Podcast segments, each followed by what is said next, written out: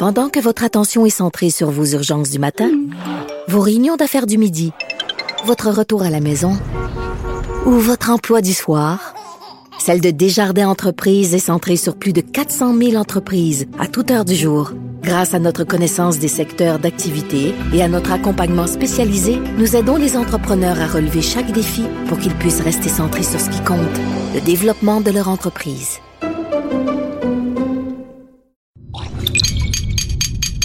Cube Radio.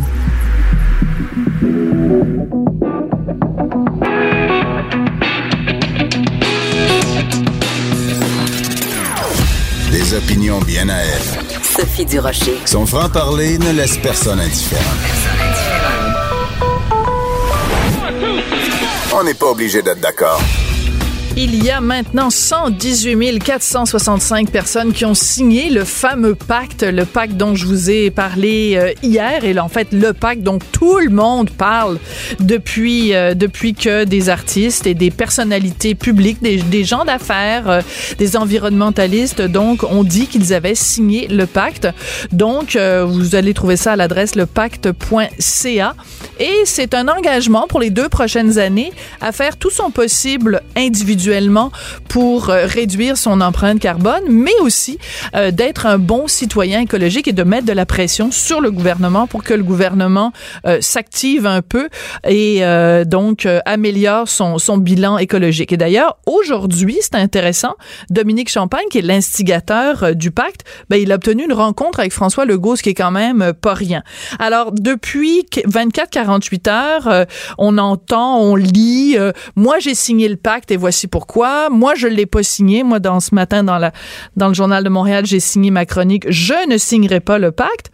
Mais il y a quelqu'un que j'aime beaucoup et dont j'estime beaucoup l'opinion, c'est François Lambert, homme d'affaires, ex-dragon, qui lui a écrit sur sa page Facebook, ben moi je le signe, mais j'ai des bémols. Alors je voulais en savoir plus. François est ici, en studio. Bonjour François. Salut Sophie. François, d'abord, je tiens à dire que ça fait plusieurs fois que je te dis ah tu devrais devenir chroniqueur à mon émission puis tu me dis ben fais-moi une offre que je peux pas refuser fait que finalement j'ai même pas besoin de te payer. Tu viens tout le temps. Ben oui. Alors moi je trouve que finalement je, suis une bonne dragonne. Finalement j'ai bien négocié mes ben, affaires. je t'ai cheap finalement. J'habite pas loin d'ici. Fait que c'est certain que si j'aime mieux faire une chronique en studio qu'au téléphone parce que c'est plus vivant c'est plus c'est plus agréable. Puis t'es le fun à rencontrer. Bon ben t'es bien gentil. Enfin j'espère que Richard nous bien pas blood. Trop. Bah, ah, j'espère que Richard l'écouter celle-là. Ouais mais c'est pas grave si tu fais pas des commentaires déplacés, fait que Ben tout, tout, tout va bien. Puis Richard sait que notre relation est purement platonique. Mais tout ça pour dire, François, que toi, t'as jamais peur de, euh, de prendre position, puis de bon, de, de, de défendre aussi tes opinions et de les assumer. Mm-hmm. Alors dans ce cas-ci, tu as décidé de signer le pacte. Alors quelqu'un qui regarde ça de l'extérieur peut dire, ben oui,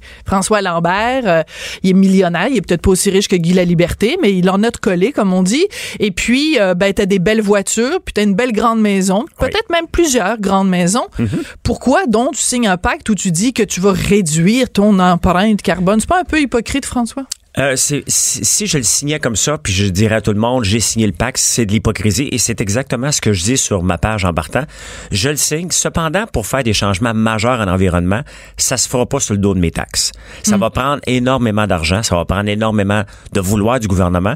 Et ce qu'on n'entend pas parler, on n'entend plus parler, c'est comme tabou que le Québec n'est plus une place de ressources naturelles. On veut plus parler de nos ressources naturelles. On veut pas les exploiter. On veut pas exploiter rien. Donc, il nous reste quoi pour créer de la richesse, pour se défaire de l'environnement? Et je sais que on aime bien ça, prendre les pays de la Norvège, de la Finlande et de la Suède pour son côté socialiste, puis comment que les, les gens là-bas sont heureux. Mais on oublie que sont heureux aussi, mettons, la Norvège, mais ils ont utilisé le pétrole pour tuer le pétrole. Et c'est exactement ce que je dis. Explique. Quand tu dis euh, exploiter le pétrole pour tuer le pétrole, il faut que tu expliques aux gens qui nous écoutent. Qu'est-ce que tu veux dire par là? Ben, les, les, le, le, le, la Norvège est un des plus grands pays euh, producteurs de pétrole au monde. Euh, ils ont des ressources dans la mer du Nord et ils les exploitent. Le gouvernement, de la manière ça fonctionne, c'est que le gouvernement explore les différents puits. Un coup qu'il en trouve un, il donne à l'industrie euh, privée, mais il garde 47% des taxes dessus. De, re- de- de revenus dessus. Et avec ça, il s'est créé un fonds souverain et il a décidé de se défaire de, des autos électriques, entre autres. Et maintenant, on a presque 50% des autos en Norvège qui sont électriques. J'ai été en Norvège cet été. C'est fantastique. Il y a des autos électriques partout. C'est une belle ville, Oslo. Puis on voit qu'il y a un mouvement. Mais pour ça, ça a pris de l'argent. Mais donc, ce que tu es en train de dire, c'est que tu souhaiterais que le Québec suive d'une certaine façon ce modèle-là. Donc, on exploite nos ressources naturelles et que, en- peut-être en le confiant au privé, qu'on prenne cet argent-là Oui. et qu'on puisse justement, euh, par exemple, que une des demandes qu'il y a dans le pacte, c'est pourquoi est-ce que le gouvernement n'a- n'aurait pas sa flotte, toute la flotte de véhicules de, du gouvernement Legault, pourquoi est-ce que d'ici 2020 ou 2030, ce serait pas entièrement une flotte électrique? C'est des questions qui sont, qui sont Mais les, légitimes. les- les flottes électriques, là, on s'entend que c'est un c'est une transition. Ouais. On est obligé quand même, le- les meilleures batteries vont nous donner 300 km d'autonomie. On, on a un pays, on, on est grand au Québec. Ça marche pas. Moi, je peux pas m'acheter une voiture électrique, comme la plupart des artistes qui l'ont Pourquoi signé. tu peux pas? Ben parce que je donne des conférences à travers le Québec, Mhm. le, le Nouveau-Brunswick puis l'Ontario. Donc je, fais énormément de routes. Et c'est pour ça que j'ai signé. T'aurais pas bémol. assez d'autonomie avec une voiture électrique, donc ça te prend une hybride, en fait. Ben moi j'ai choisi le diesel en attendant. Sais quand je dis que j'ai fait un changement, avant j'avais des grosses cylindries, des gros camions, des gros V8. Puis là, tu parles pas des blondes que t'as eues, là, quand tu dis les grosses cylindrées, là. J'ai plein d'images. Moi aussi, j'en ai deux en particulier, là, mais... Messieurs, bon, comment mesdames veut faire une chronique sérieuse maintenant après ben, ça? s'appelle un fou rire. Mais tu sais, c'est ça les moments de radio aussi. Alors, je Euh, t'écoute. T'as déjà eu des grosses Oui, oui, cylindrées, puis oui, des, des François. gros moteurs avec 600 chevaux puis qui, qui sert à rien. Ouais. Puis à un moment donné, j'ai dit non, ça n'a pas de bon sens parce que juste faire Montréal-Québec, ça me prenait un réservoir d'essence. Donc j'ai décidé de Aïe, prendre- aïe! Ah non, c'est épouvantable. Donc j'ai décidé de garder un camion parce que j'en ai besoin et j'ai un diesel. Donc maintenant, la semaine passée, j'étais à Edmundston. Euh, Au Nouveau-Brunswick. au Nouveau-Brunswick. Donc, j'ai fait une fois et demie avant de remettre euh, du diesel dans l'auto. C'est un compromis que je fais. Donc, j'ai déjà fait une partie de la- de la- de la- du chemin pour le pacte. Je peux pas le faire au complet. D'un autre côté, je commencerai pas à payer parce que je prends l'avion parce que je m'en donne une conférence ou que je prends l'avion par, par plaisir. Je donnerai pas un crédit. Ça, je trouve qu'ils vont trop loin. Puis là, on va dans la moralité des gens. Si tu prends l'avion, là, va payer. euh, T'es une mauvaise crédits. personne, puis il faut que tu... En fait, ce que le, ce que le pacte dit, c'est par exemple que tu calcules ton empreinte carbone. C'est Oui. tout un vocabulaire euh, écologiste avec, les, avec lequel les gens sont quand même familiers. C'est de dire que si tu... euh, entre, pour schématiser, si tu as un comportement qui est néfaste pour l'environnement, tu compenses en faisant, en, soit en payant de l'argent ou en Oui. faisant du militantisme ou autre, pour compenser pour ton empreinte carbone. Mais c'est ça. Donc, le pacte focus, mais, met l'emphase énormément sur l'individu. Chaque individu peut faire une différence. Cependant, selon Équiterre, 40% des gaz à effet de serre viennent du milieu du transport. Mm-hmm. On n'en parle pas de ça. Les gens qui habitent ban- la banlieue, qui viennent travailler en ville, émettent trois fois plus de gaz à effet de serre que quelqu'un qui habite en ville. Par Oui, mais on va pas non plus, on va pas non plus culpabiliser les gens qui habitent en banlieue. Il y a plein de gens. Moi, je je, je refuse qu'on dise aux gens qui veulent euh, élever leurs enfants dans un milieu de vie plus euh, ou avoir une plus grande cour. Euh, oui, avoir une piscine, je trouve que c'est les, les gens méritent pas d'être euh, euh, assassinés sur la place publique parce qu'ils veulent avoir euh, une, une piscine. Je trouve que c'est pas Non, c'est pas d'assassiner, une mais sorte c'est de façon de que- démoniser aussi les gens qui vivent en banlieue. Tu sais, Non, mais c'est pas des démonisés, mais il faut pas non plus se cacher qu'ils ont un grand impact sur les gaz à effet de serre. Et ça, on peut pas, c'est pas des attaquer, mais il faut qu'ils Mm. soient consciencieux qu'il y a un gros impact. Lorsqu'on fait, on achète quelque chose avec Amazon, il y a quelqu'un qui vient nous le porter, il est emballé dans une boîte, on, Mm-hmm. Oui. on a des gros impacts.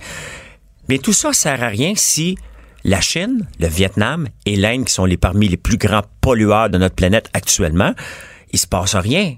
Donc, c'est pour ça que, tu sais, je le signe avec un bémol, parce que les déchets alimentaires, moi, je pense que j'ai fait le tour de la question avec oui, euh, oui, je pense ma- que ma ton bouffe. 75 dollars là, on l'a. Mais j'en ai pas Ouais. de déchets alimentaires. L'hiver, je mets ma, ma poubelle au chemin une fois par mois parce que... c'est- T'es sérieux? J'en ai, pas de poubelle. J'en ai pas de, de- de déchets. Je jette rien parce que je fais attention. J'ai fait attention au point de vue et, et- et de, de l'auto. C'est vrai que j'ai deux grandes maisons, ben trop grandes.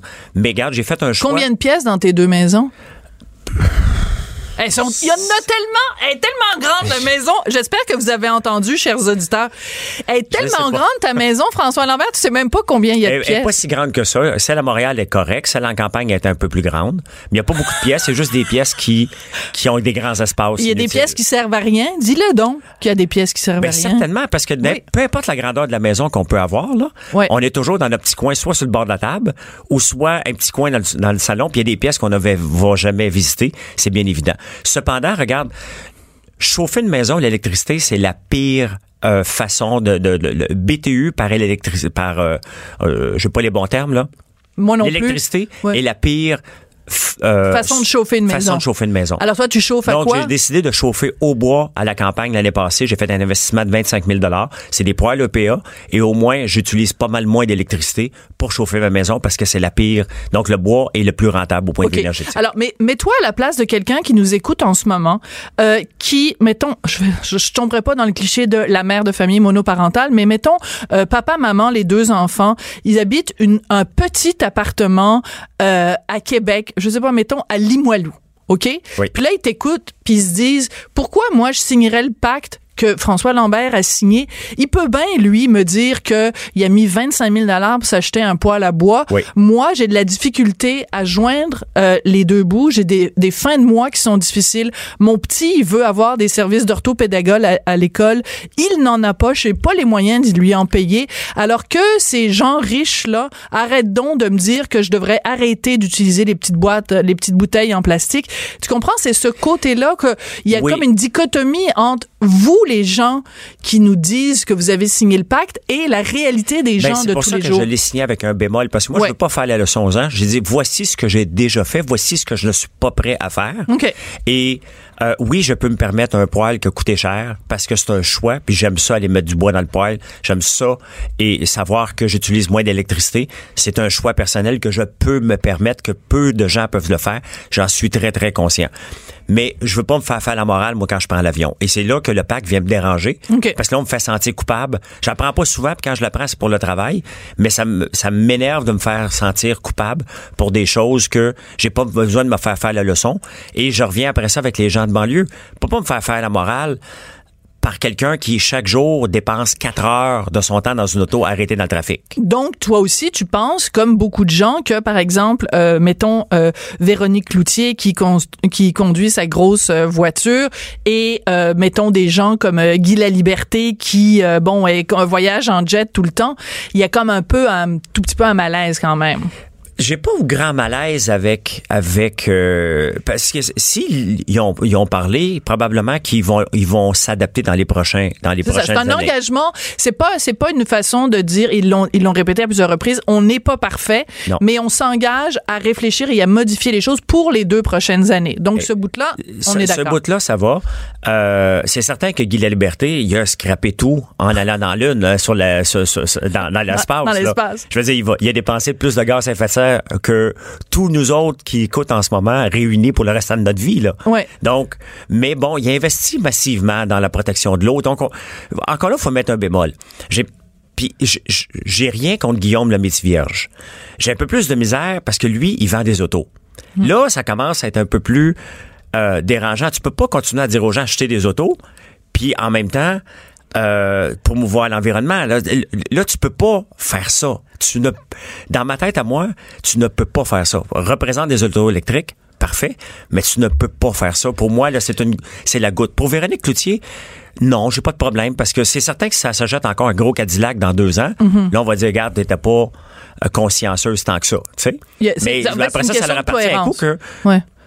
Coup, tu te prononces. Moi, je nage le matin. OK? Puis Ouais. des fois, j'écœure mes, mes, mes, mes collègues de, de, de natation pour leur dire Moi, tout vous planter un matin. Je fais ça pour le rire, mais le but, c'est de me. Je m'auto-motive moi-même à Ouais, dire ouais. Je vais me forcer pour vous battre. Et s'ils font des changements par la suite, c'est parfait.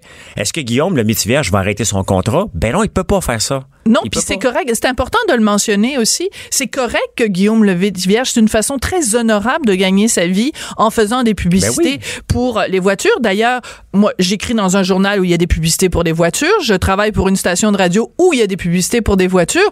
C'est juste que moi, par exemple, si j'étais porte-parole d'une compagnie de voitures, je me garderais une petite gêne après d'aller dire aux gens, je m'engage à euh, euh, promouvoir les transports en commun, mettons. Ben, c'est sûr que là, il y a, il y y y y une problématique.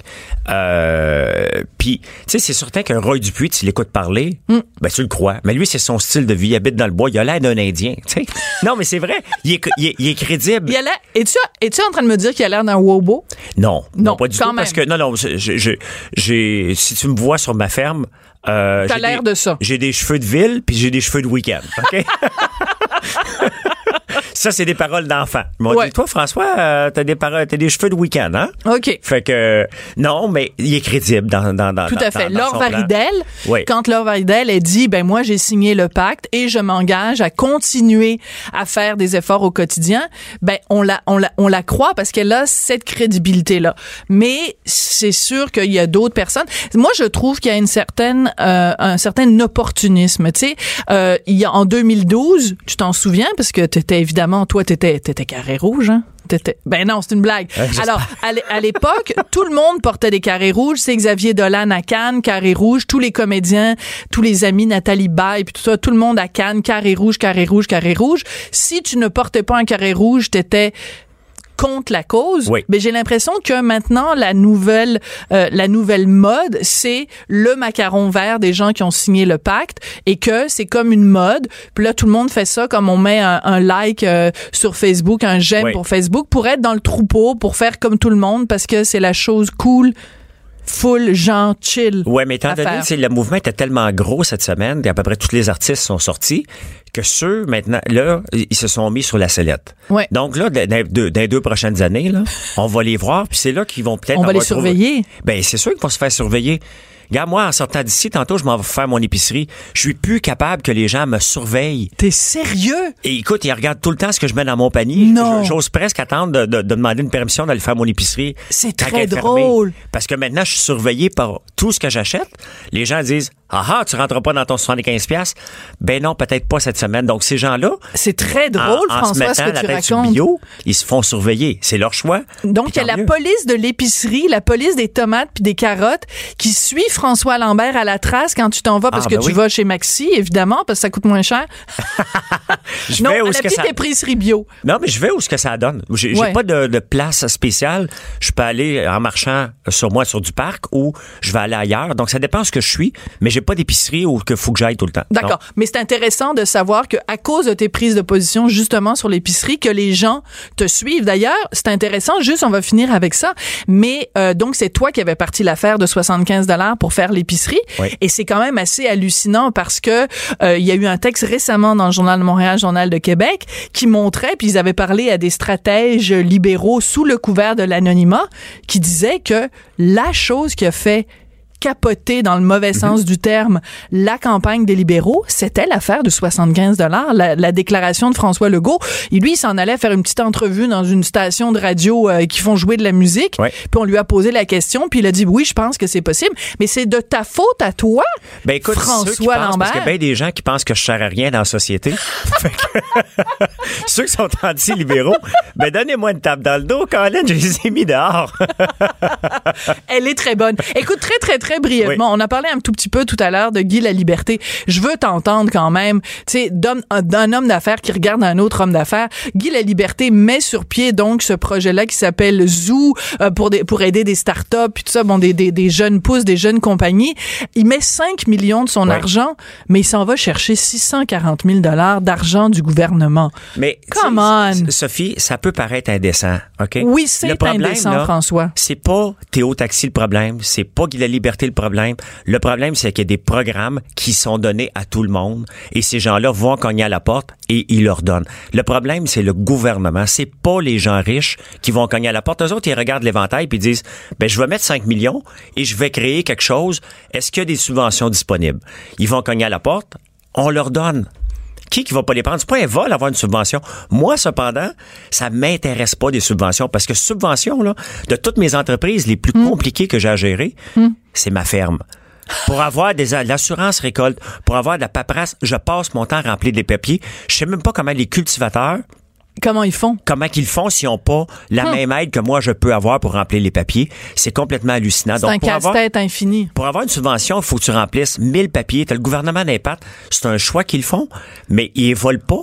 C'est le gouvernement qui leur donne. Et c'est là le problème. Il faut aller voir le gouvernement. Pourquoi que ces entreprises-là ont de l'argent? Tout simplement. Pas à eux de, de, de, de- de les planter. Bon, ben écoute, on a très hâte que justement le gouvernement se soit toi, parce que là, tu vas arrêter de chialer contre le gouvernement.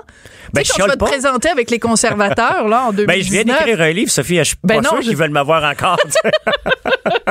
François, c'est toujours un plaisir euh, de te parler. Puis fais attention là quand tu vas t'acheter ton épicerie, là, les citrons, puis ça, il faut que tu les achètes à rabais parce oui, que oui, je sinon... m'en vais là en cachette avec une cagoule, là. oui, c'est bien. L'épicier anonyme. Si jamais vous voyez quelqu'un se promener avec une cagoule à l'épicerie, Oui, oui, c'est François Lambert qui veut juste pas que vous regardiez ce qu'il y a dans son, dans son panier. Merci beaucoup, François. Un, c'est un plaisir. François Lambert, donc, euh, homme d'affaires qui euh, se prononçait ben, sur toutes sortes d'affaires économiques. C'est drôle. Hey, t'es en train de boire un café dans une tasse que tu pourras pas recycler. Puis t'as signé le pacte. En tout cas, tout Ah, a été dit. Tu veux que tout est contradictoire? Ben oui, t'es bourré de contradictions, François. Vous écoutez, on n'est pas obligé d'être d'accord? à Cube Radio. Chroniqueuse et blogueuse au Journal de Montréal. Sophie Durocher. On n'est pas obligé d'être d'accord. Vous vous souvenez sûrement de l'excellente série documentaire qui avait été présentée euh, à Télé-Québec qui s'intitulait Fièvre politique. C'était ma collègue et amie Esther Bégin qui avait donc euh, interviewé plusieurs euh, politiciens qui revenaient sur leur expérience euh, politique. Et ben dans le cadre de cette série documentaire, il y avait plusieurs entrevues. Bon, il y avait Jean Lapierre, il y avait Bernard Landry, il y avait plein de gens. Et évidemment, pour les bienfaits de cette série documentaire, Esther n'avait gardé que des extraits, des longues entrevues qu'elle avait fait avec chacun de ses politiciens. Et là, avec le décès de Bernard Landry, Esther et son équipe ils sont retournés à l'entrevue d'origine qui avait été faite avec Bernard Landry et on nous propose ce soir à 22h sur les ondes de Télé-Québec une version longue, une version inédite donc de cette très belle entrevue que M. Landry avait accordée à Esther. Esther est avec nous en studio. Bonjour Esther. Bonjour Sophie. Merci beaucoup d'être là. Merci de l'invitation. Esther, c'est très touchant Ouais. de voir euh, Monsieur Landry. Bon, il était en entrevue. euh, on a diffusé hier à TVA une entrevue que mon collègue Paul Larocque a effectuée avec lui la semaine dernière. Une entrevue très touchante, très inspirante. Mais toi, c'est intéressant, c'est complètement autre chose parce que c'est l'homme qui se confiait à toi en 2015 Oui. et qui faisait un bilan de sa vie, ne sachant pas que la fin était proche. Non, parce que en fait la fin était pas proche tant que ça non plus parce que j'ai fait cette entrevue-là le 20 novembre 2015. Donc, Mm. ça va faire bientôt trois ans dans le cadre de ma série documentaire où j'ai rencontré 23 ex-politiciens. Euh, et le but, évidemment, c'était d'entrer dans l'âme de ces politiciens-là, de faire voir les êtres humains derrière les politiciens. Et euh, j'ai un souvenir encore très vivide de cette entrevue-là avec Monsieur Landry. En fait, c'était la deuxième entrevue exactement de cette série euh, de conversations. Et euh, Monsieur euh, Landry, c'était euh, premièrement était arrivé euh, les, les bras sans- garde, sans euh, je- là je parle pas de garde du corps, mais ce que je veux dire c'est sans. il était complètement ouvert. Il était prêt à se livrer. Exactement. Il était pas en mode méfiance, en mode je, me, je parle à une journaliste, je fais attention à ce que je dis. Pas du tout, pas du tout. Il était complètement en confiance et vraiment très ouvert. Et euh, j'ai regardé l'entrevue ce matin euh, qui a été faite euh, au cours des dernières heures. Le Euh, montage, ouais. Exactement. Oui, c'est ça, le, le montage final qui va être diffusé ce soir euh, à Télé-Québec. Et ça me rappelait tellement des souvenirs. euh, euh, en fait, très. Qu'est-ce qui t'a frappé? Oui. Qu'est-ce qui t'a frappé? Parce que, bon, quand il y a eu Fièvre politique, il y Oui. avait des extraits, mais là, il y a Mhm. plein de moments inédits. Qu'est-ce qui t'a frappé quand tu l'as regardé ce matin? Combien Monsieur Landry avait été généreux, combien il avait été ouvert et combien il m'a fait confiance. Ça, euh, ça m'a beaucoup euh, marqué. Euh, je me disais, mon Dieu, il, il s'est vraiment beaucoup ouvert sur toutes sortes de choses. Puis j'allais dans toutes les directions. Hein. Tu as écouté le montage final et il me, il était très transparent. Pas une fois. J'ai eu l'impression qu'il me racontait une histoire ou qu'il euh, qui, qui, qui, qui, qui me disait pas la vérité. Euh, Il était vraiment très candide et très euh, très ouvert et tellement intelligent et inspirant. Et c'est intéressant parce qu'une des premières questions que tu lui poses, c'est euh, quel conseil vous donneriez à un jeune d'aujourd'hui qui veut se lancer en politique, quelqu'un qui a 20 ans, et il te répond par un, une déclaration d'amour à l'éducation. Exact. Et il va jusqu'à dire que c'est le Québec qui a sauvé, l'éducation qui a sauvé le Québec euh, référence à la. Révolution tranquille, et que c'est l'éducation qui va à nouveau sauver le Québec. Et je trouvais que c'était tellement représentatif de Monsieur Landry, Exact. qui voue une admiration euh, infinie à l'éducation supérieure et au dépassement de soi. Oui, parce que quand je lui demande ça, quel conseil vous donnez à un jeune qui, qui veut faire de la politique, euh, lui me dit s'instruire. Ouais. Vraiment l'importance de s'instruire, d'aller à l'université. Si vous euh, avez complété un bac, allez à la maîtrise. Si vous allez compléter la maîtrise, allez au doctorat, puis allez plus loin. C'est vrai, c'était tellement lui. Ouais. Euh, tu sais, la culture immense Ouais. de Bernard Landry. D'ailleurs, euh, on parle euh, de sa relation avec les médias. Hein. Je- Oui, c'est très intéressant. C'est vraiment très intéressant. Ils ont, on m'a reproché d'être trop cultivé, d'avoir trop de C'est fou, quand que- même. oui, parce que M. Landry parlait euh, bon. Il parlait quatre langues, dont Oui. deux mortes. Exactement.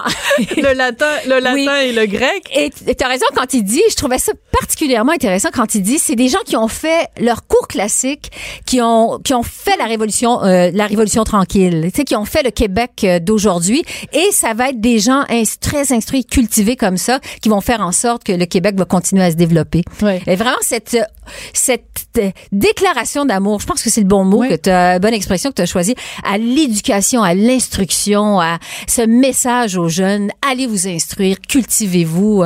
Moi aussi ça m'a vraiment beaucoup marqué.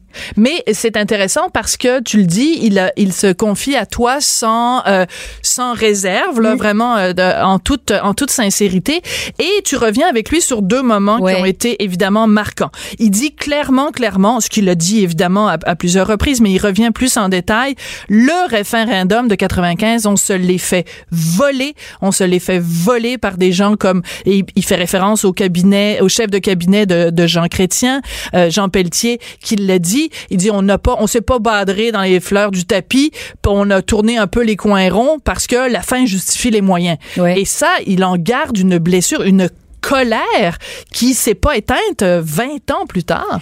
Euh, ben, c'est sûr que la souveraineté, l'indépendance du Québec, ça a été le combat de sa vie. Hein. Ça a été Mais au-delà de ça, cette, cette, Et- le fait de s'être fait voler le référendum Oui, de pour 95. ben, lui, c'est sa façon euh, de voir euh, euh, l'histoire et effectivement, c'est quelque chose qui qui ga- il, il garde un ressentiment de ça qui qui l'a qui l'a gardé, il a gardé ça euh, jusqu'à jusqu'à la fin de sa vie. J'étais dans une soirée euh, où on a rendu hommage à M. Landry euh, l'année dernière et euh, il, est- revenu là-dessus.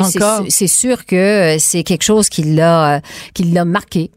Et euh, l'autre chose, euh, je sais pas si tu as, retenu ça, mais euh, son départ de la politique en Oui. 2005, quand il a donné sa démission sur le fameux vote de confiance qu'il jugeait insuffisant, et qui, et ce qui est intéressant, c'est qu'on montre dans l'entrevue, on montre des images d'archives. Hein? Oui. On, le, on le ramène dans ce contexte-là, dans cette émotion-là, et euh, il regarde ça, puis on le voit regarder les images, Ouais. les- sa- son visage en dit beaucoup, ses expressions en, en disent beaucoup.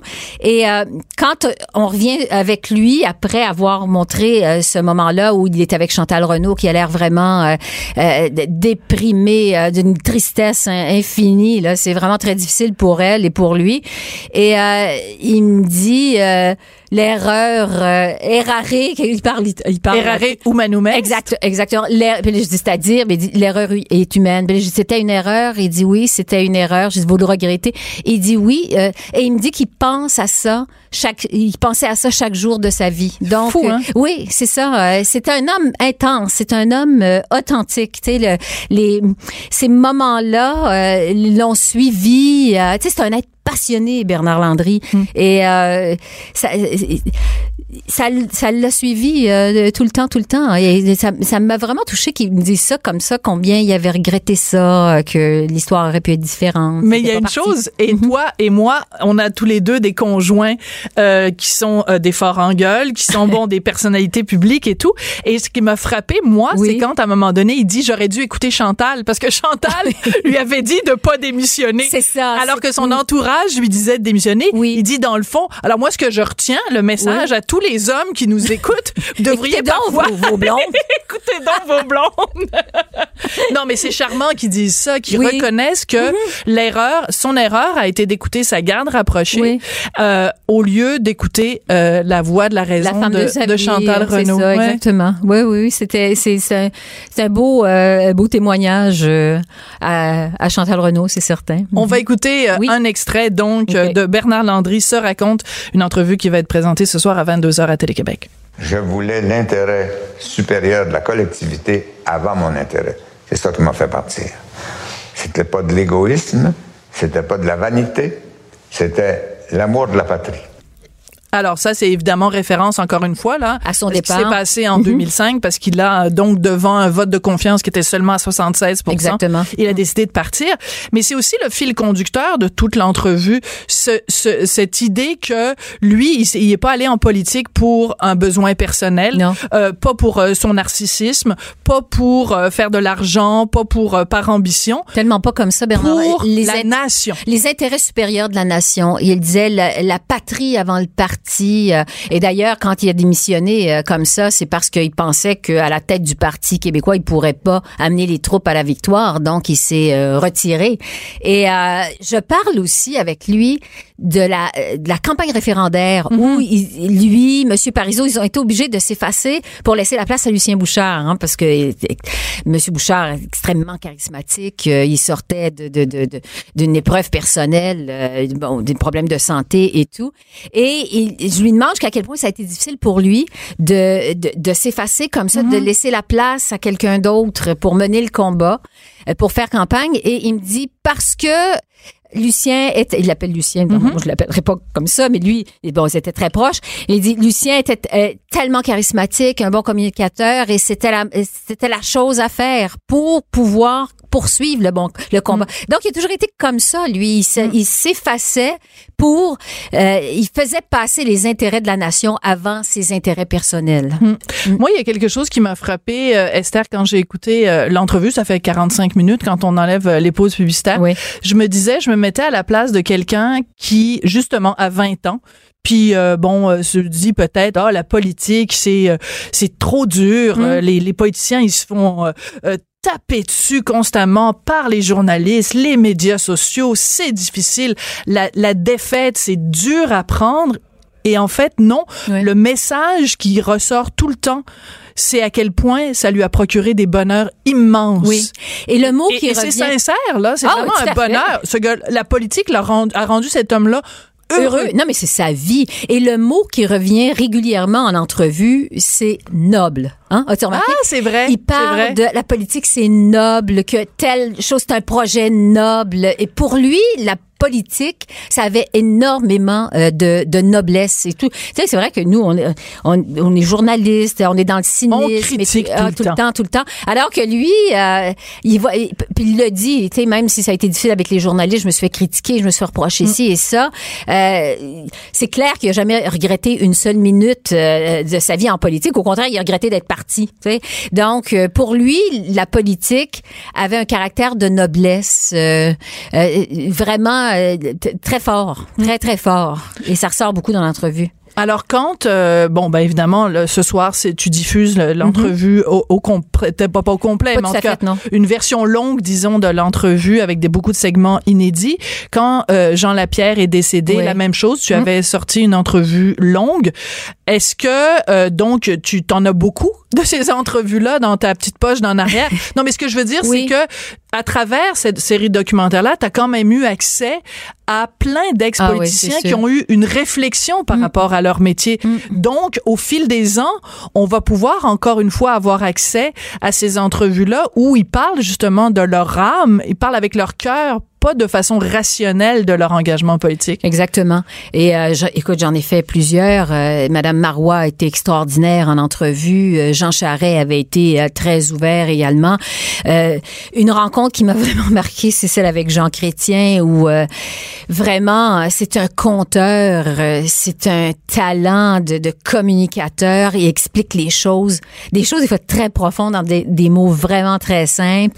Mais bien, il y en a, écoute, il y en a plusieurs autres. J'en ai fait, comme je te disais tout à l'heure, euh, euh, 23. Euh, Madame Baudouin, j'ai rencontré Louise Baudouin qui a été euh, très bonne. euh, euh, ah, euh, Qu'est-ce que tu retiens, excuse-moi, qu'est-ce Ben- que tu retiens de tout ça? Parce que, euh, bon, on l'a vu évidemment dans la série, mais au final, toi, là, ce que tu en as retiré sur Qu'est-ce qui, c'est quoi qui, tu sais, il y a une expression en anglais, what makes you tick?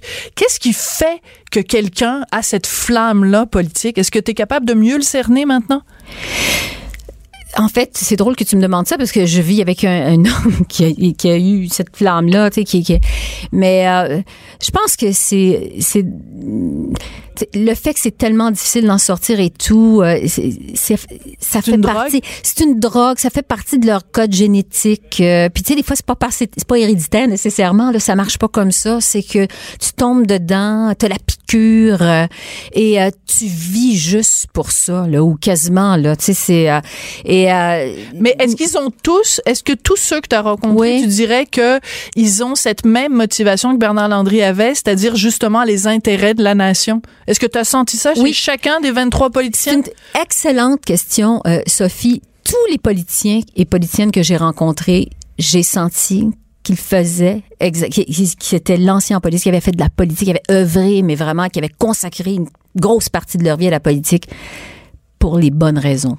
Pour des raisons comme euh, comme Bernard Landry. Et c'était ça l'objectif au départ de mon euh, de mon documentaire parce que euh, moi je, co- je connais énormément de politiciens, j'en rencontre énormément euh, dans ma vie depuis euh, plusieurs années, tu ça fait quelques années que je suis journaliste et je me à chaque fois que j'ai eu des conversations en privé avec des politiciens, euh, je me dis il, il est c'est tellement un être, il est tellement humain, sais, il- c'est tellement pas ça qu'on voit tout le temps. Euh, Donc c'est des profonds, c'est profondément des êtres humains et Monsieur Landry, euh, euh, il fait pas exception du tout. À la règle. Alors, on écoutera ça ce soir, 22 heures, euh, sur les ondes de Télé-Québec, cette entrevue euh, inédite avec euh, Bernard Landry. En tout cas, des grands segments qui sont Oui, oui. inédits qu'on n'avait pas vus dans ton documentaire. Non. Esther, toujours un plaisir. Mais la merci prochaine fois tu reviendras, Oui. on parlera de politique américaine. Le méchant. Donald Trump avec les gentils journalistes qui ont rien fait, se font crier après par le fou furieux de la Maison-Blanche. Quelque chose, hein? Hein? Jim Acosta, euh, Ouais. le, le journaliste de CNN qui, est- qui, Bon.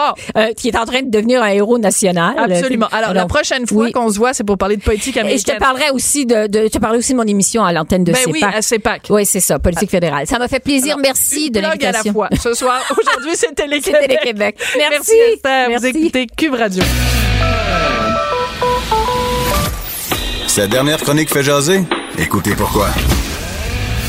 De 14 à 15. On n'est pas obligé d'être d'accord. Cube Radio. La semaine prochaine, c'est mon anniversaire. Je vais avoir 53 ans. Mais dans les faits, je vous l'annonce, j'ai pas 53 ans. C'est une erreur sur mon état civil. En fait, j'ai 35 ans. Alors, je pense que je vais aller voir les autorités, puis je vais dire, euh, ben moi, je, voudrais faire changer mon âge sur mon passeport, euh, sur tous mes papiers. Je, ben non, j'ai 35 ans. Alors, il y a un homme de 69 ans qui veut légalement rajeunir de 20 ans parce qu'il veut avoir plus de possibilités sur Tinder. Il veut rencontrer des filles, puis ça l'achale que ce soit marqué qu'il a 69 ans. On en parle avec Lise Ravary. Lise, es-tu aussi découragée que moi quand tu vois ce genre de nouvelles-là passer? tu parles. Écoute, puis en plus, quand tu regardes le personnage, le type, qui est d'ailleurs, c'est pas, c'est pas euh, canadien, c'est un Hollandais. Oui. Euh, je dis, moi là, on me dirait, ce monsieur-là a 49 ans. Je dirais, ben voyons donc. je veux dire, il a même pas l'air de. 40 Tu sais, il a l'air bien. Je veux dire, Oui, c'est un- oui. c'est un, beau monsieur, tout ça. Mais euh, son, tu sais, c'est quoi son argument hein? Oui. Mon argument que si on peut changer de genre, on devrait pouvoir changer d'âge. Mais en même temps, il est le reflet de cette société-là.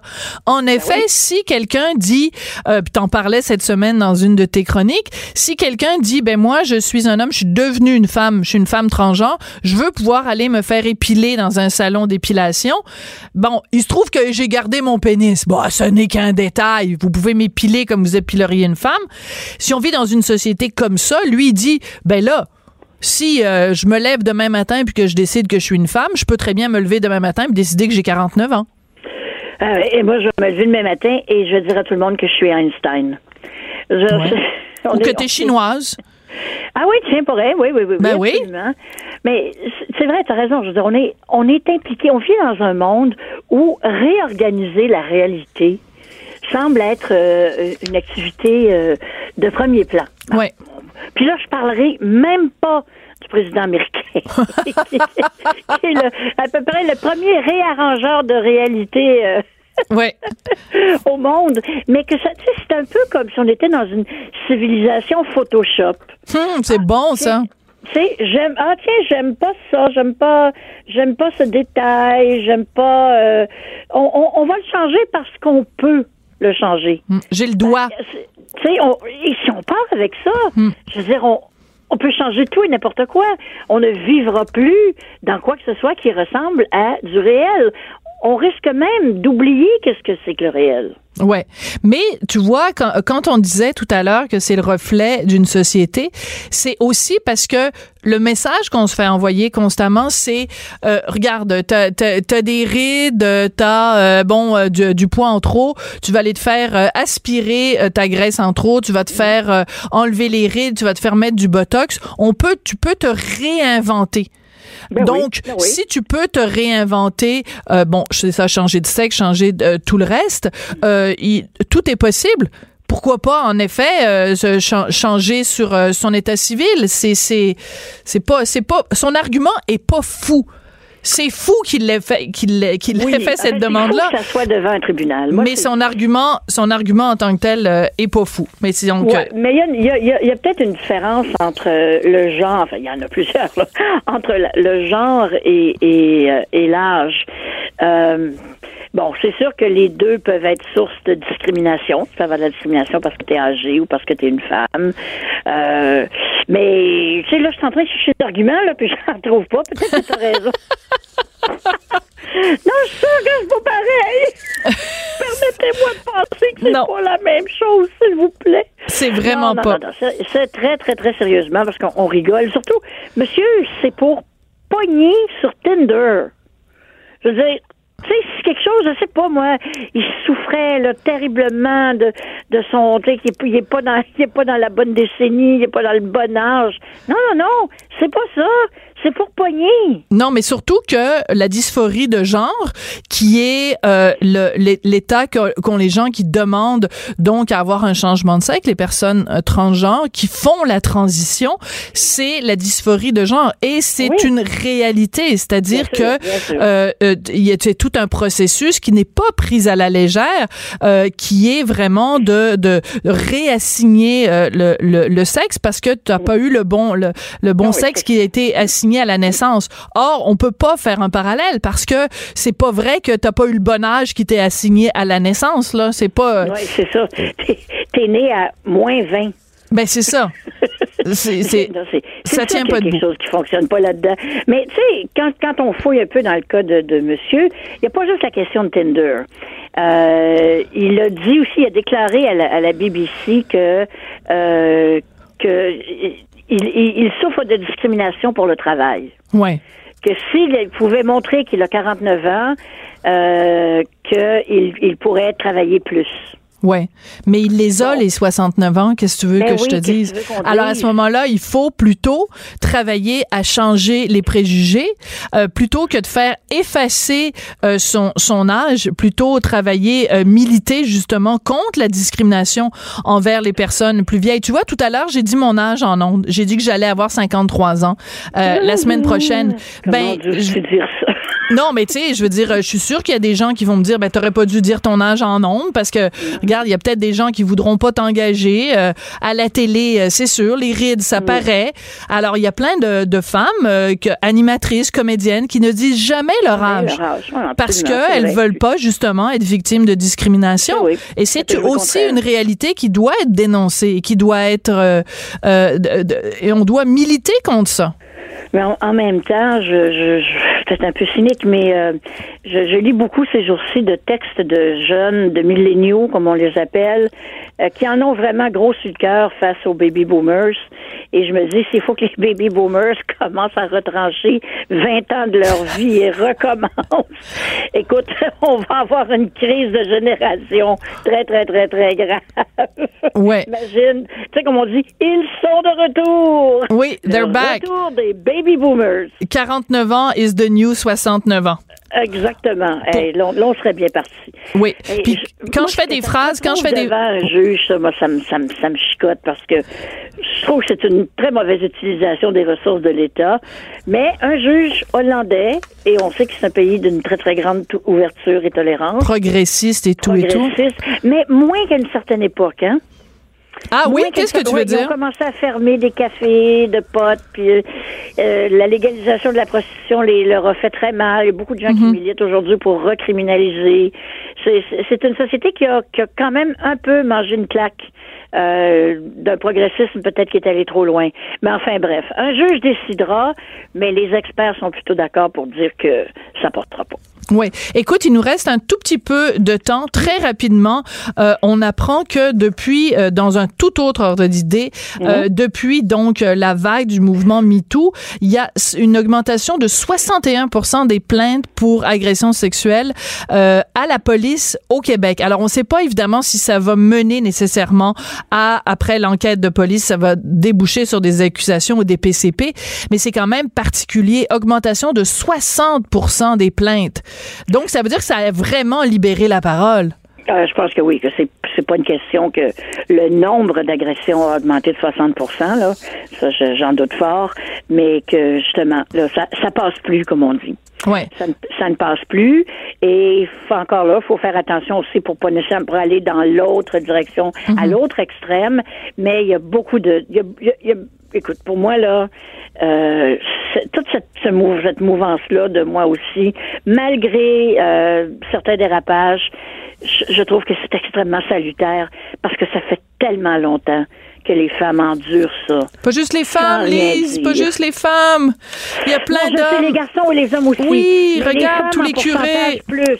Oui, mais c'est pas parce qu'il y a moins d'hommes. C'est pas parce que, ne serait-ce que s'il y avait juste s'il y a 99% de femmes victimes puis qu'il y a 1% d'hommes victimes, t'imagines ce 1% d'hommes victimes, on leur dit ben on va pas vous écouter puis votre souffrance est moins importante parce que vous êtes juste 1% des Non, victimes. je, je suis d'accord avec toi. Je Tu comprends? Faut faire toi. attention. Abso- absolument.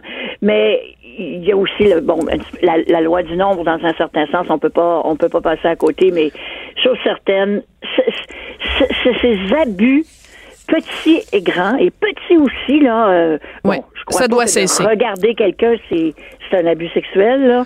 Mais euh, le, le, le, le, le, le pognage et, euh, et ses dérivés. Ça, ça fait trop longtemps que les gens trouvent que c'est ah, ah, ah, c'est drôle, puis c'est pas grave. puis Non. C'est parce que c'est pas eux qui sont au bout de ça. Merci beaucoup, Lise. Et euh, était d'accord. matière à réflexion, ben oui, ça a commencé euh, tout croche, puis finalement, on a, j'ai réussi à te convaincre de mes arguments. J'adore ça. Merci, c'est Lise. Tout le monde a droit à son opinion. Elle requestionne, elle analyse, elle propose des solutions. De 14 à 15. Sophie Durocher. On n'est pas obligé d'être d'accord. Le mot de la fin, dimanche euh, le 11 novembre, ce sera bien sûr le jour euh, du souvenir, mais un jour du souvenir assez particulier puisque ce sera le centième anniversaire de l'armistice, euh, donc de la fin de la guerre de 14-18. Et euh, mon fils, qui fait partie de la chorale de son école, va participer dimanche à un petit spectacle où il va chanter avec d'autres amis de son école pour rendre hommage aux vétérans. Et vous ne pouvez pas savoir à quel point ça me rend fier que mon petit bonhomme de 10 ans soit conscient du sacrifice que des hommes ont fait il y a 100 ans, qui ont donné leur vie et qu'on se souvienne d'eux 90, enfin 100 ans plus tard. Alors euh, pensons aux vétérans, pensons aux hommes et aux femmes qui ont fait le sacrifice de leur vie, de leur santé psychologique, physique, pour qu'on puisse tous vivre en liberté. Alors on pensera à eux très fort dimanche le 11 novembre. Cube Radio.